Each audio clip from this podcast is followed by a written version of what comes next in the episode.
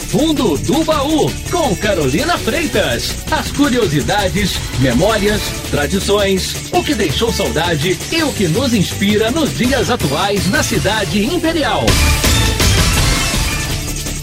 Você sabia que houve um tempo em que Petrópolis se tornou conhecida não apenas por suas hortênsias, mas também por suas rosas?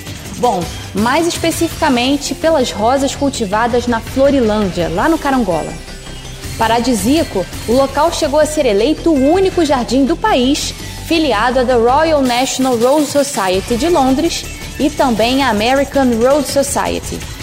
Aberta no início dos anos 70 pelo Dr. José Cândido Moreira de Souza, dono da então rede de lojas do Cal, a Florilândia chegou a contar com 12 mil roseiras de 72 variedades que faziam com que Petrópolis colecionasse pedacinhos da Holanda, Inglaterra, França, Irlanda e também da Itália. Você ouviu Do Fundo do Baú com Carolina Freitas. Esta e outras dicas você confere no site tribunadepetrópolis.com.br.